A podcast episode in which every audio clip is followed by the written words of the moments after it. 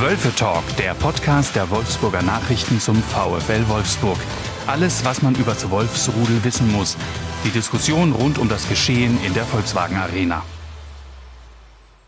Wölfe Talk wird präsentiert von der Easy Apotheke. Einfach viel drin. Jetzt zweimal in Wolfsburg. Alle Infos auf wolfsburg.easyapotheken.de. Daniel, die Friseure sind wieder auf. Ich sehe aber, du hast noch keinen Termin bekommen. Nein, ich habe noch keinen Termin bekommen. Ich habe meinen Termin in knapp drei Wochen. In drei Wochen? Ja. Wo soll das noch hinführen? Tja, das auf jeden Fall noch zu ein bisschen mehr länger am Kopf. Ich bin gespannt, ob ich mir dann Rastas mache Mhm. oder so. Ähm, So Daniel Ginzek-mäßig, so ein Man-Bun?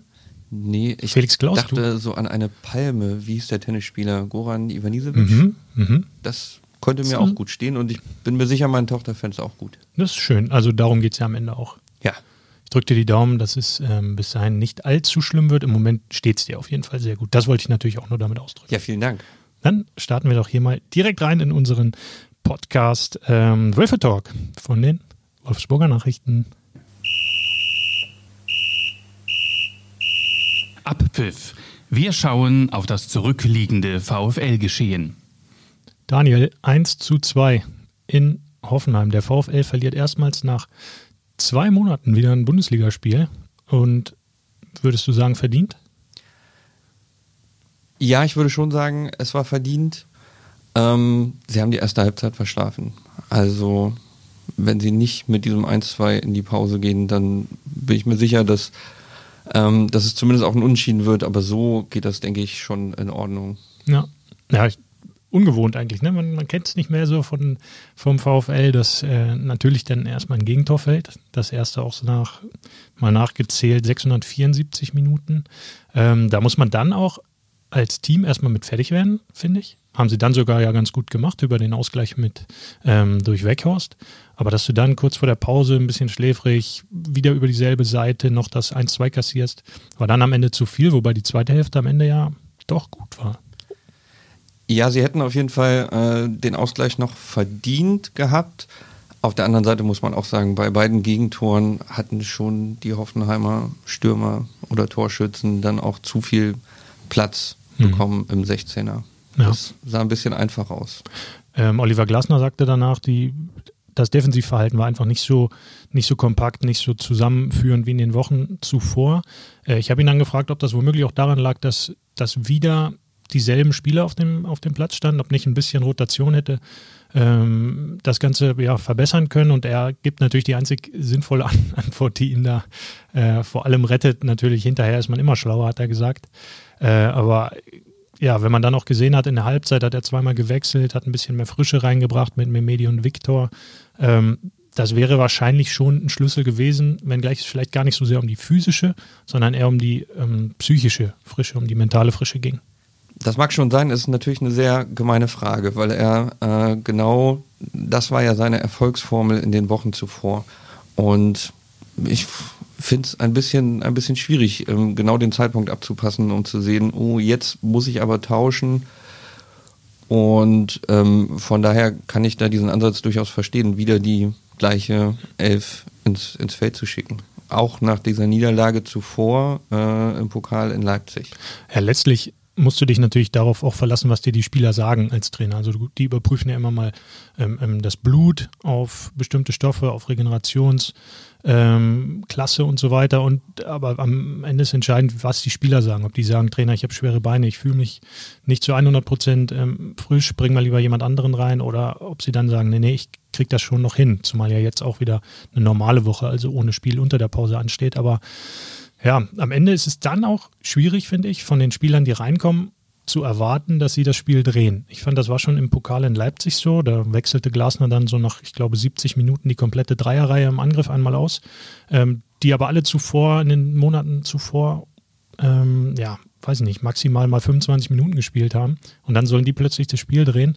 Ähm, natürlich hat es Vorteile, eine eingespielte Mannschaft zu haben, aber du hast dann am Ende auch eine ziemlich ausgespielte Bank, die ähm, dann nicht die, ja, Einst nicht Einstellung, aber das Selbstvertrauen hat, vielleicht um da zu wissen, wenn ich reinkomme, dann geht es nochmal richtig nach vorne, oder?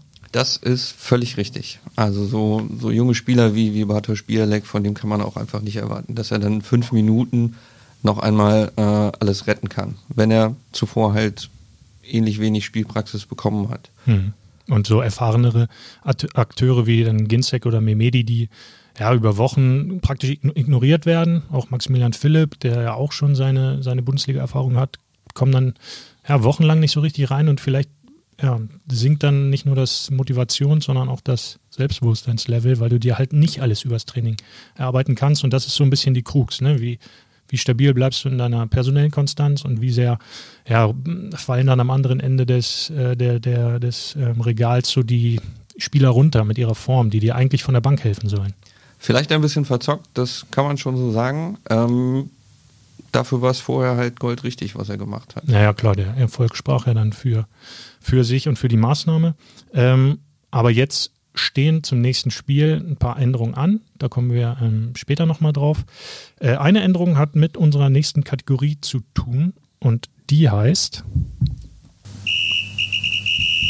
Grobes Foulspiel, was nicht mehr passieren sollte. Tja, das. Wen, wer könnte da gemeint sein? Das war, glaube ich, noch nie so einfach. Du hast, glaube mhm. ich, geschrieben, die, die klarste rote Karte, seit es rote Karten gibt, ist mhm. natürlich Paulo Ottavio. Was hat den Mann da geritten? Tja, also es ist mindestens einmal übereifrig. Ähm, wie er da reingeht, das habe ich, ich muss ehrlich sein, ich habe lange überlegt, ich habe das im Profifußball so noch nicht gesehen oder bewusst gesehen. Das ist ein Foul, das hängen bleiben wird. Mhm. Auf jeden Fall, ja. Also man, ich finde, man kann ein bisschen sogar lustig drüber sprechen, weil Munas Dabur, dem gefolgten Spieler, gar nichts passiert Dank, ist dabei. Ja. Also der hätte sich ja auch wirklich beide Knöchel, das Rückgrat und die Nasenscheidewand brechen können bei diesem Foul. Es wäre alles möglich gewesen. Nichts ist passiert zum Glück und das hat auch Paulo Ottavio schon gesagt, hat sich nochmal bei Instagram gemeldet, dass ihm das alles sehr leid tut, ihm so ein bisschen ja die, die Gäule durchgebrannt sind. Ähm, ich habe mich so ein bisschen erinnert gefühlt, den wirst du nicht kennen, an Stefan die Bauchraupe. Das war äh, früher ein Mitspieler in der Kreisliga.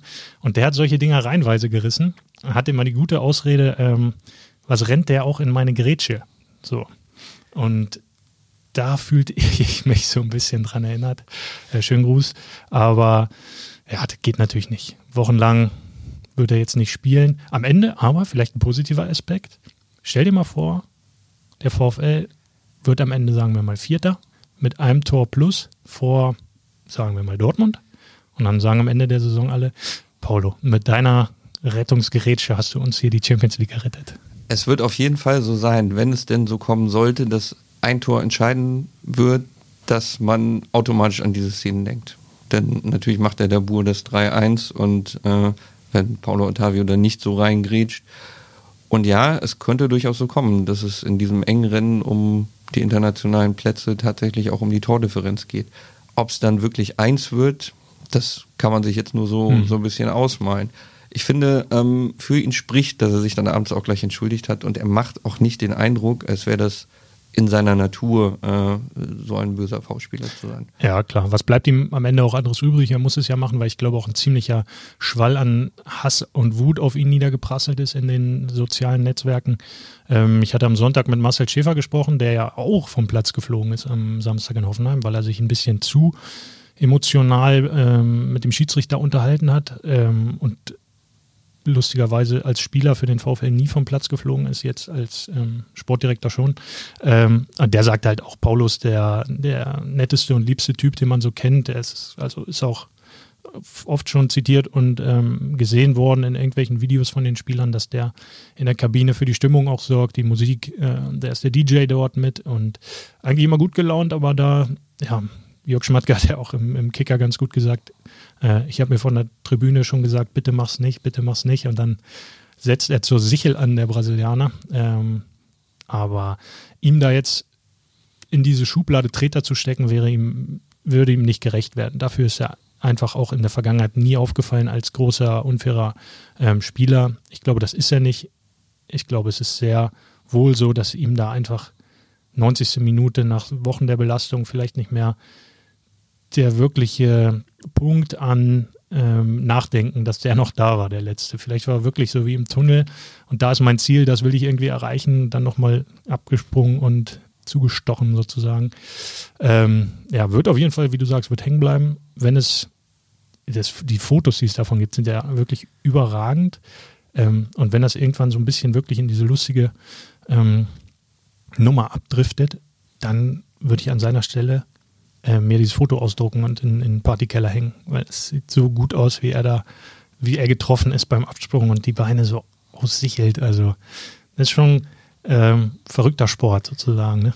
Am Ende seiner Karriere wird das sicherlich eine der Szenen sein, äh, an die er selbst auch zurückdenken muss. Und also was ich ihm wünsche, ist natürlich, dass äh, ihm sowas auch nicht nochmal passiert. Denn klar ist auch, er ist bisher nicht als Treter bekannt, aber wenn er hm. jemals wieder ein ähnlich, eine ähnliche Aktion haben sollte oder nochmal rot sieht, dann wird das immer wieder rausgekramt ja, werden. Das stimmt. Ähm, ich glaube aber nicht. Also der ist ein smarter Typ, lernt eigentlich, ähm, was ist, zum Beispiel, der spricht perfektes Deutsch. Also das ja auch für kaum einen Brasilianer gilt, dass man, äh, der ist noch nicht so lange hier, ähm, und trotzdem spricht er super Deutsch. Also sehr lernwillig. Ich glaube auch, dass der aus seinen Fehlern ähm, die richtigen Schlüsse zieht und dass das ein Fehler war. Einsicht ist ja auch der erste Schritt der Besserung und das hat er auf jeden Fall getan.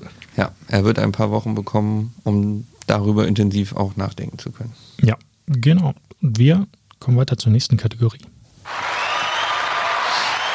Solo, wer sich in den Mittelpunkt spielt. Ja, eigentlich stand seit Wochen ähm, derselbe Mann im Mittelpunkt, nämlich Kuhn Castells. Ähm, den haben wir uns jetzt auch diesmal für die Kategorie herausgepickt mit der Zahl ähm, 674. 674. Ich hatte erst geschrieben 10 Stunden. Du als altes Mathe-Genie hast natürlich noch herausgefunden, das sind schon 11 Stunden. Ja, sogar etwas mehr als 11, ja. Etwas mehr als 11 Stunden ohne Gegentor. Ähm, der ganze Februar ohne ähm, Gegentreffer und jetzt in Hoffenheim hat es das erste Mal wieder geklingelt. Ähm, schade für ihn. Er hat aber danach im Interview relativ lapidar gesagt, ist ihm egal. Solche Serien interessieren ihn nicht. Ich weiß nicht, wie viel Ehrlichkeit da drin steckt, weil letztlich ist ja auch jeder, jeder Mannschaftssportler irgendwie so ein bisschen ego getrieben ähm, und in so eine persönliche Rangliste ganz nach oben zu klettern. Ich glaube, kann mir nicht vorstellen, dass das in seinem Kopf überhaupt keine Rolle gespielt hat. Ich nehme ihm das schon ab. Er hat das ja die ganzen Wochen auch immer wieder gesagt, dass es nicht, äh, also dass es auch nicht an ihm festzumachen ist, dass der VfL jetzt so lange oder nicht allein an ihm festzumachen ist, dass der VfL so lange ohne Gegentor ist. Und eigentlich hat er das jetzt äh, mit seinen Worten am Wochenende nur nochmal bestätigt. Natürlich kann ich mir auch vorstellen, man schielt so ein bisschen darauf, aber Timo Hildebrand liegt bei 800, ich weiß nicht, 72 mhm. Minuten oder so. Da wäre noch ein gutes Stück Weg gewesen. Na, zweieinhalb Spiele am Ende. Ne? Wenn du dann schon sechs hast, so sieben hast, dann denkst du ja, so zwei Drittel haben wir jetzt schon geschafft. Dann warum das letzte Drittel nicht auch noch? Ja, das stimmt. Der VfL hatte in den Wochen zuvor natürlich manchmal auch so ein bisschen Spielglück. Das Klar. hätte man vorhin noch sagen können. Ähm, das fehlt ihnen in Hoffenheim natürlich.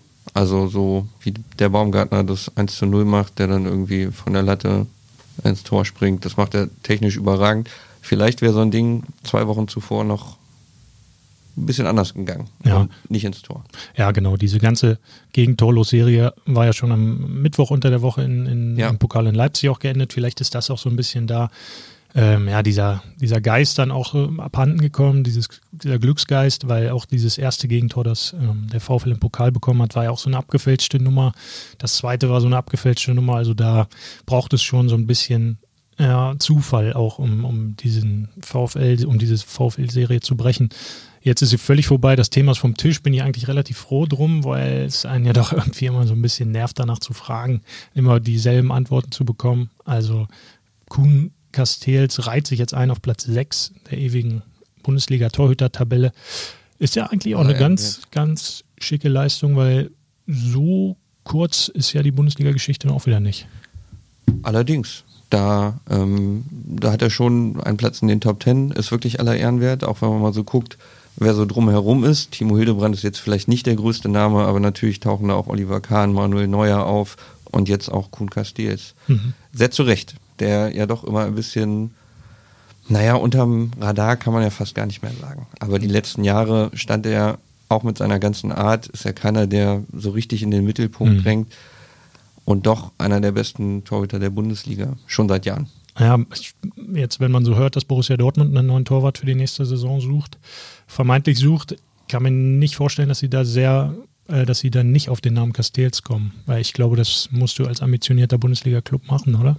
Das muss man machen und ähm, es war ja jetzt die letzten Wochen schon zu hören, dass Castells vielleicht nicht unbedingt der einzige Spieler ist beim VfL, auf den die Top-Clubs ein, ein Augen geworfen haben. Ne? Mit Maxence Lacroix ist da ein zweiter. Und Kuhn hat sich dieses Interesse definitiv auch verdient. Naja, also ist es ja auch immer ein gutes Zeichen für einen Verein, wenn die Spieler im Schaufenster stehen, beziehungsweise sich selbst dorthin gespielt haben und das Interesse von rechts und von links kommt und auch von Clubs, die nochmal ein Regal höher ähm, angesiedelt sind in der, in der Hierarchie. Ähm, ich glaube aber grundsätzlich, dass dem VfL kein Ausverkauf droht im Sommer, vor allem dann nicht, wenn sie die Champions League erreichen, was ja auch absolut möglich ist. Also auch dann ähm, hast du ja ein super Argument für alle Spieler zu sagen, Leute, was willst du, Wout Wechhorst bei West Ham United, um einfach nur Premier League zu spielen? Was willst du XY bei, was weiß ich, für einem Club, wenn du da auch nur in der Euroleague spielst oder in der vielleicht Meisterschaft um Platz 3? Also da kannst du auch mit dem VfL erstmal Champions League spielen, dort die Erfahrungen sammeln, vielleicht nochmal ein Jahr bleiben, nochmal eine breitere Schulter holen und dann machst du vielleicht den Schritt. So stelle ich es mir im Idealfall bei zum Beispiel Maxence Lacroix vor. Genau, sportlich wäre dann ein Regal drüber, wie du so schön sagst, äh, eigentlich nur noch ein Club, der auch um den Champions League-Titel mitspielen kann. Ja, oder zumindest regelmäßig vertreten ist, sozusagen. Ja. Ne? Also muss nicht unbedingt der Titel dann sein, aber so jemand, der immer Top 3 in seiner Liga ist, der dann ähm, ist ja vielleicht auch erstmal der, der nächste Schritt, aber auch dieser Schritt ist ja schon ähm, sehr weit weg. Wir schauen mal ähm, und leiten mal über zu unserer nächsten Kategorie. Abseits, was am Rande des Spielfelds passiert. Wir haben einen Gast im Wolfe Talk und sind sehr froh, unseren Kollegen Dirk Breivogel hier genießen äh, sitzen zu können. Ähm, Dirk hat ein schweres Schicksal. Er äh, ist Schalke-Fan und das ist ja der nächste Gegner des VfL. Ähm, Daniel und ich und wir anderen Sportleute, wir machen uns natürlich immer so ein bisschen lustig über Schalke, weil sie dazu den ein oder anderen Grund auch ähm, geliefert haben in der Vergangenheit. Dirk, ähm, wie sieht es denn in so einem Schalke-Fan aus? Also ist das schon abgeschlossen mit dem, mit dem Abstieg? Machst du dir noch irgendwelche Hoffnungen? Nein, ich mache mir eigentlich keine Hoffnung. Ähm, seit dem Spiel gegen Mainz ist das eigentlich noch klarer geworden. Ähm, das Spiel war unterirdisch. Mhm. Es gab zwei Torschüsse, die gingen aufs Tor und Mainz hatte 20 als Tabellennachbar 17. Mhm. Äh, so ein Heimspiel abzuliefern, ist eigentlich ähm, wieder so eine Krönung gewesen, die die ganze Saison eigentlich schon andauert. Ich habe vorhin äh, im Kicker mal nachgeschaut. Äh, Spielnote 6 ungenügend. Haben sie, glaube ich, in ihrer, in der langen Geschichte des Kickers sechs oder sieben Mal erst gezogen. ich meine, ich, ich hatte am Freitagabend auch nichts zu tun und habe mir dieses Gerumpel auch angeschaut. Also es war ja wirklich, wirklich fürchterlich. Also Zieht man da irgendeinen positiven Aspekt raus? Hm, dass die Saison noch ein bisschen kürzer ähm, jetzt ist. Also und äh, wieder ein Spiel geschafft. Sozusagen. Wieder ein Spiel geschafft und ähm, man kann sich auch nicht darüber freuen, dass man einen Punkt geholt hat. Also die, man hätte ja auch noch theoretisch mal einen Punkt aufholen können auf die Konkurrenz. Mhm. Das ist eigentlich auch nicht gelungen, nämlich gar nicht gelungen. Ähm, nee, das war alles unterirdisch. Und man hat dann am Ende auch gemerkt, es reicht also nicht, dass sie ihn nicht spielen können, ähm, sondern sie können auch äh, nicht mehr laufen. Mhm. Also da, die waren ja nach 90 Minuten so platt, es gab unendlich viele Krämpfe ja. auf dem Platz, habe ich eigentlich noch nicht gesehen, sowas. Erstaunlich, ne? Also ja, also keine Ahnung, also ob das jetzt an einem, an irgendwie an den unterschiedlichen Trainern liegt oder ich hatte die Vermutung, dass das so in der Corona-Pause begonnen hat, dass diese Truppe das nicht ernst genommen hat und sich nicht richtig vorbereitet hat. Aber mhm. ob man das so lange ob der so lange anhalten kann, weiß ich eben auch nicht. Ich bin da kein äh, Sportphysio, ähm, der das bewerten kann. Mhm. Ja, ich hatte auch mich an so eine Verlängerung im DFB-Pokal erinnert gefühlt, wenn ein unterklassiger Club gegen einen Bundesligisten spielt, der sich, oder der, der unterklassige Club sich dann schon 120 Minuten irgendwie äh, in jeden Ball und in jeden Zweikampf und jeden Meter geworfen hat und dann am Ende zwicken die Beine, ist ja ganz normal. Aber dass das in einem Bundesligaspiel so nach 70, 75 Minuten schon passiert, dass sich da die Ersten am Boden wälzen, hat aber wohl auch, ähm, wie du eben schon sagst, damit zu tun, dass es sehr viele unterschiedliche Trainer und damit auch so Trainingsansätze gibt. Das hatten wir beim VfL auch schon mal in der Saison, in der es zwei oder drei Trainer gab. Dann hast du halt ersten Trainer, der, der möchte ähm, lange, intensive Läufer haben und trainiert darauf hin. Der zweite Trainer setzt eher auf kurze Sprints vielleicht und dann belastest du einfach die Muskulatur äh, so unterschiedlich, ähm, dass die irgendwann nicht mehr so richtig weiß, äh, worauf sie anspringen soll. Also bleibt sie jetzt eher äh, länger stabil oder sind jetzt wieder kurze Sprints angesagt und dann wechselt es noch zweimal. Ich meine, das ist jetzt der vierte oder fünfte Trainer in Naja, dieser ich, Saison. Ich sage es ist der vierte. äh, weil Hüb Stevens dann. Hüb Stevens Mhm. war auf zwei Spiele gebucht, das wird jetzt als fünfter Trainer gesagt, aber ist eigentlich auch egal. Also der Wagner hat ja schon zugegeben, dass er irgendwie die Belastungssteuerung nicht so richtig in der Corona-Pause hinbekommen hat. Und jetzt war es wohl kein Zufall, dass irgendwie einige Spieler auch äh, zum Vorstand noch gegangen sind und gesagt haben, der, der Groß, der macht irgendwie auch nicht die richtige Planung da auf dem Platz. Also es sind auch wahrscheinlich auch immer Ausreden und äh, ich nehme das auch alles gar nicht mehr ernst. Also für mich haben die Spieler jedes Alibi verloren, ähm, äh, dürfen sie auch nicht mehr nennen. Aber ähm, es ist einfach so. Äh, das hat, das sah wirklich aus wie ein DFB-Pokalspiel. Ja, total. Also, und wie, wie ist es jetzt für dich persönlich? Wie gehst du jetzt in diese letzten zehn Spiele, bis es erstmal wieder äh, runtergeht in die zweite Liga? Also ich glaube persönlich nicht, dass sie den Rekord von oder den Negativrekord von Freiburg äh, packen, indem sie 18 Punkte holen. Ah, das, ist- das ist der Drei-Punkte-Rekord sozusagen. Ja. Seit, ah, okay. Das habe ich mal äh, zumindest gelesen. Also Mhm. das wird schwer und ähm, ja, irgendwie würde ich am liebsten die Saison jetzt abbrechen und dann müsste man irgendwie neu anfangen. Aber Man müsste eine Pandemie erfinden, die nochmal die ganze Saison. ja, das habe ich eigentlich schon nach zwei Spielen gesagt, Ja. dass man das war, das war absehbar. Das, Ja. das, das war so eine Entwicklung, die da kam alles zusammen. Also ähm, das würde jetzt auch echt den Rahmen sprengen, ähm, wo, wo das angefangen hat und wo die Ursprünge sind, aber äh, der, der Verein hat, äh, glaube ich, in den erfolgreichen Zeiten immer, immer die falschen Schlüsse gezogen und, und das genau das Falsche gemacht. Und in den, in den äh, schlechten Zeiten ähm, ist sozusagen ähm, alles ins Bodenlose gekracht. Mhm. Und äh, meine Befürchtung ist ja so ein bisschen, dass Schalke nicht das Schicksal von, sagen wir mal, ähm, Köln zum Beispiel trägt, die ja, oder Stuttgart, die absteigen dann wieder aufsteigen, sondern dass es vielleicht eher in Richtung Kaiserslautern gehen könnte. Also ein Totalabsturz in Liga 3, wo jetzt vielleicht nicht mal mehr die Drittliga-Tauglichkeit ähm, bewiesen wird, ähm, weil es einfach zu viele Probleme in allen Bereichen gibt. Also Stadion ist teuer, ähm, Spieler sind zu teuer für die zweite Liga, dann kriegst du keine vernünftigen Spieler, die dir helfen sollen. Dann ist die Jugend nicht mehr so gut, wie sie früher einmal war. Ähm, du hast ja eh das Problem, dass die Junioren-Bundesligen, glaube ich, auch wegen der Corona-Pandemie nicht so wirklich im Einsatz sind. Also kannst du dir von dort auch keine Hilfe holen. Also dieses langfristige, ich habe das Gefühl, Schalke ist komplett das Fundament weggebrochen. Also das ist praktisch ein Kartenhaus und da stehen nur noch so die oberen äh, Etagen auf einem ganz wackeligen Fundament. Das, äh, das kann gut sein. Also das, da bin ich auch sehr gespannt und ich glaube nicht, dass den, die nächste Jahr, das nächste Jahr in der zweiten Liga irgendwie ein, ein Selbstläufer wird. Das ganz im Gegenteil. Also Mhm. ich glaube auch eher, dass es so ein Schicksal wie der HSV vielleicht wird. Vielleicht noch schlechter. Das kann ich jetzt so nicht einschätzen. Also wichtig war jetzt ein bisschen ähm, wieder Tradition ähm, mit den handelnden Personen da reinzubekommen, glaube ich. Also ähm, dann haben sie eine gute Jugendarbeit. Da muss man jetzt abwarten, inwieweit da auch die Durchlässigkeit nach oben gewährleistet ist. Und man muss eben diese ganze, diese ganze Truppe irgendwie loswerden. Man muss irgendwie das meiste Geld noch aus denen raus, äh, also rausbekommen, Verkäufe.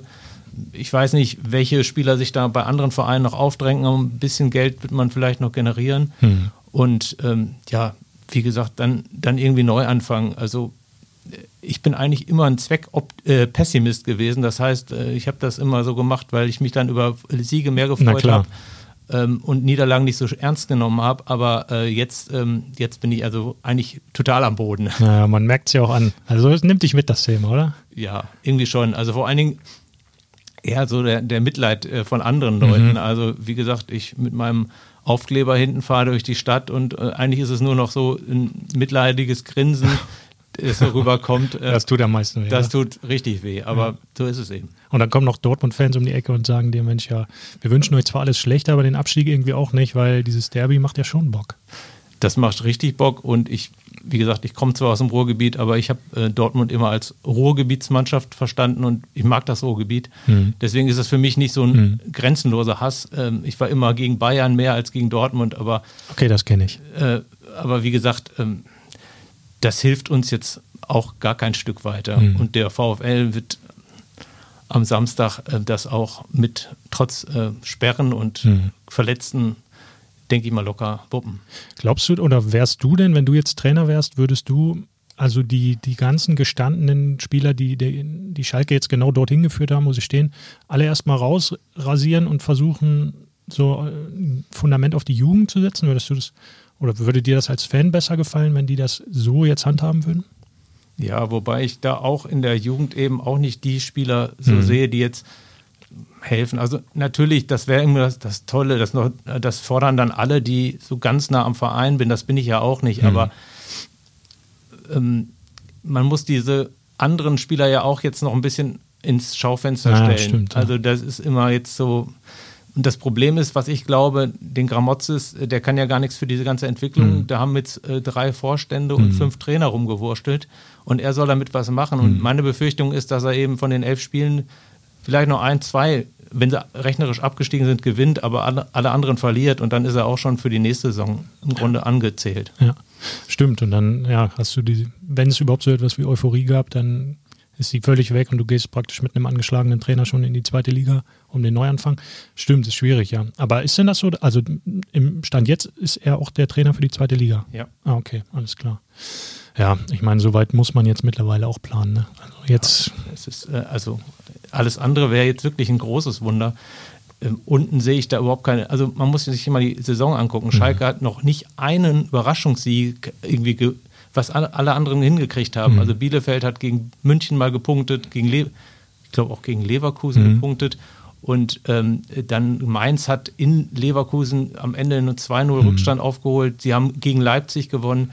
Köln hat gegen Dortmund und Gladbach gewonnen. Also was Schalke, also Schalke hat nichts hingekriegt bis jetzt, mhm. muss man sagen. Also war auch nie besser. Es gab für mich ein, zwei entscheidende Spiele, wo es dann mhm. nochmal richtig gekippt ist, nämlich, dass sie dann in Augsburg in der 90. das 2-2 gekriegt haben und dass sie jetzt in Bremen gegen eine grottenschlechte mhm. Bremer Mannschaft, muss man sagen, äh, in der ersten Halbzeit noch mit einer Führung, also mit der Führung in die Halbzeit gegangen mhm. ist und das Spiel nicht gewonnen haben. Das, das waren so auch so Punkte, wo ich sagte, das Ding ist gelaufen. Das war gerade auch in Bremen so ein Moment, ne? Das war relativ neu nach der Amtsübernahme von Christian Groß. Dann war Kolasinac, glaube ich, gerade da.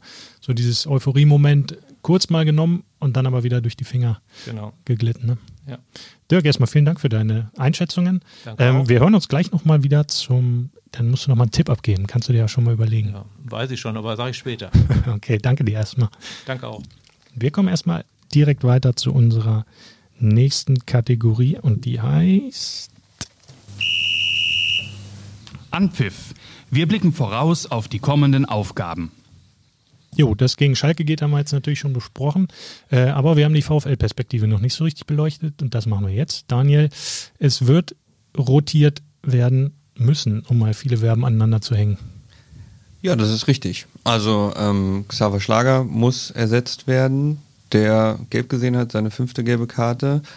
Dann muss noch, ach, hilf mir mal, Leo. Lacroix. Lacroix. Hat auch seine fünfte gelbe Karte bekommen. Ja. Wobei da der Ersatz, glaube ich, äh, am einfachsten zu finden ist, ähm, mit Marin Pongracic, der jetzt Anfang äh, am Wochenende sogar mal mit der U23 ein Testspiel gemacht hat. Also der ist fit und hat wahrscheinlich auch ähm, Lust. Könnte ich mir zumindest vorstellen. Xaver Schlager, wenn der nicht mit Gila Vogie ersetzt wird, dann macht der Kapitän, glaube ich, äh, komplett dicht. Also der wartet seit Wochen auf seinen Einsatz und dass mal einer aus dem Duo Arnold ähm, Schlager ausfällt und äh, wenn jetzt Oliver Glasner nicht auf Josua Gelavogie setzt, ich glaube, dann ist dieses viel zitierte Tischtuch, was gerade angerissen ist, schon komplett zerschnitten.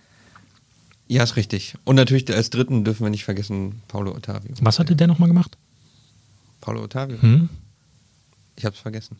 Das war eine Aktion in der Nachspielzeit. Ach, das ja, stimmt. Ja. Und zumal er hatte ja sogar vorher schon auch seine fünfte Gelbe gesehen, was ja eigentlich ganz kurios ist.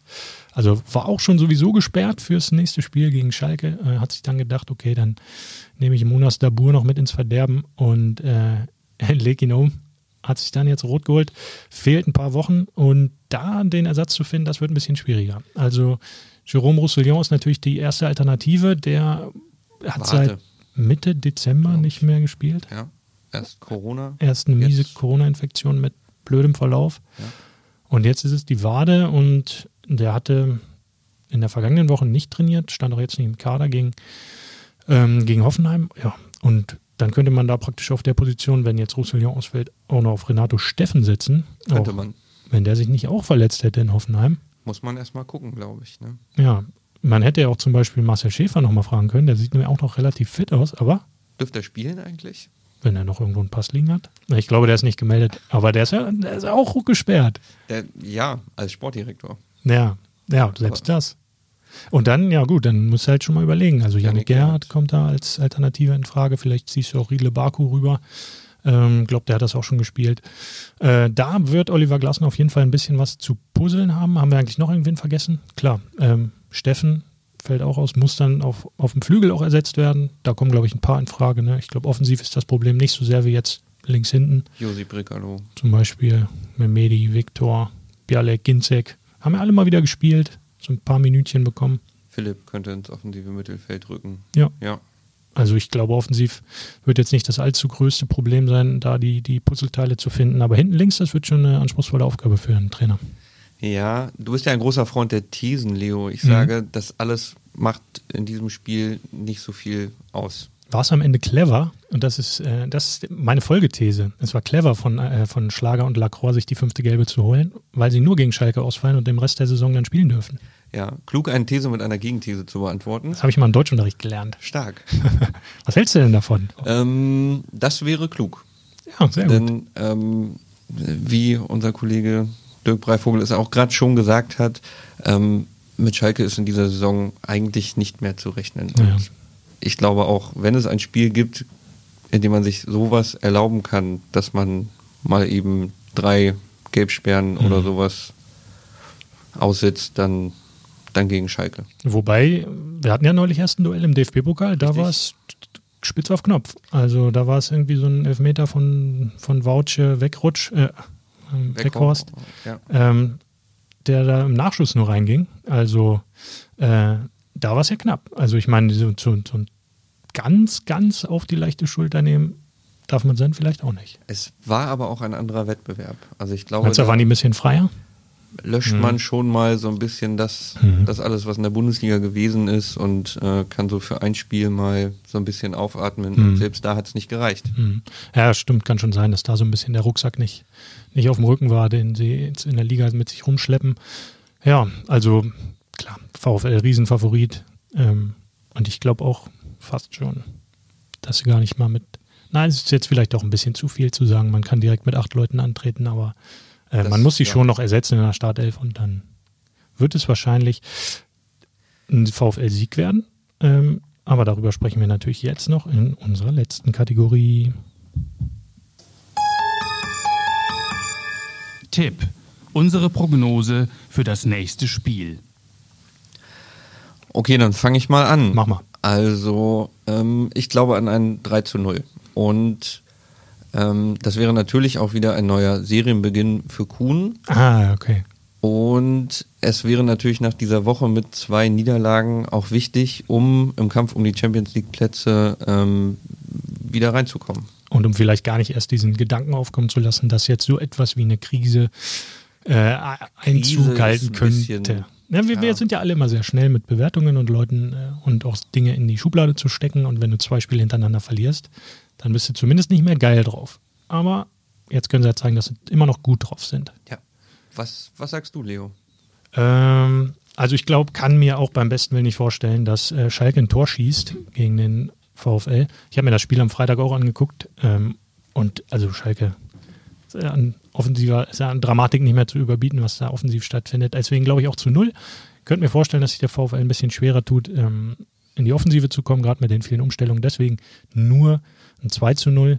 Und ähm, den entscheidenden und wahrscheinlich richtigen Tipp, weil er ein richtig guter Tipper ist, äh, den liefert jetzt zum Abschluss nochmal unser lieber Kollege Dirk. Ja, also ich hätte mich jetzt der Meinung von Daniel auch angeschlossen. Ein 3 zu 0. Auf jeden Fall ein Standardtor des VfL, äh, eins durch Weghorst. Ähm, und ja, wenn ihr da links hinten aufstellt, ist eigentlich egal. Ähm, Meinst du, ist wirklich ihr egal? Habt, ihr habt ja uns einen super äh, Typen verkauft mit dem William. Der wird auf jeden Fall keinen Druck machen und äh, Schla- Durchschlagskraft haben wir vorne auch nicht. Also die Null steht. Ah, okay, also Würde, du würde Hüb sagen. auf der falschen Seite, ja. Ja, William ist natürlich, ja, ähm, der hat ja dem VfL auch schon so ein bisschen den, das Pokalweiterkommen ermöglicht mit seinem Foul. Der hatte da äh, einen Wolfsburger gefoult, den Elfmeter verursacht. Und am Ende hat Jörg Schmatke das am Ende ziemlich clever gemacht, den äh, nach Schalke ausgeliehen, um dann den VfL weiterkommen zu lassen. Ne? Ja, Schmatke ist ja auch in, auf Schalke im Gespräch. Ja. Habe ich äh, gehört. Ich weiß nicht, was er da will, aber. Nee, nee, Schalke denkt an Schmatke, aber Schmatke nicht an Schalke. So kann man es, glaube ich, Ja. drehen. Und Horst Held wird wahrscheinlich auch Köln nicht verlassen. Kann ich mir auch nicht vorstellen. Aber wir gucken sehr gebannt auf das, was da im tiefen Westen äh, so vor sich geht. Ähm, Dankeschön, dass du dir die Zeit genommen hast. Danke für deine Einblicke. Hat Spaß gemacht. Kannst gerne mal wiederkommen, wenn es dann das nächste Duell in der, vielleicht mal im DFB-Pokal, da wenn der VfL wieder gegen Unterklassige spielen darf. Nächste Woche, nächst, oder nächstes Jahr in der zweiten bin ich auch wieder in der Region. Ah ja, stimmt, wenn es gegen Eintracht geht, vielleicht. Vielleicht, Wir haben ja so einen. Partner-Podcast, da kann man auch nochmal reinhören. Äh, Dirk, ja, vielen Dank, dass Bitte. du äh, mitgemacht hast. Daniel, auch dir vielen Dank. Ähm, hoffentlich machen die Friseure bald mehr Termine, obwohl bei dir steht es wirklich eigentlich ganz gut, diese längeren Haare. Ähm, ja, liebe Hörerinnen, liebe Hörer, vielen, vielen Dank fürs Zuhören. Wir hören uns wieder vor dem Bundesligaspiel des VfL gegen den 1. FC Köln. Bis dahin, alles Gute und ciao, ciao. Mehr Podcasts unserer Redaktion finden Sie unter wolfsburger-nachrichten.de slash podcast.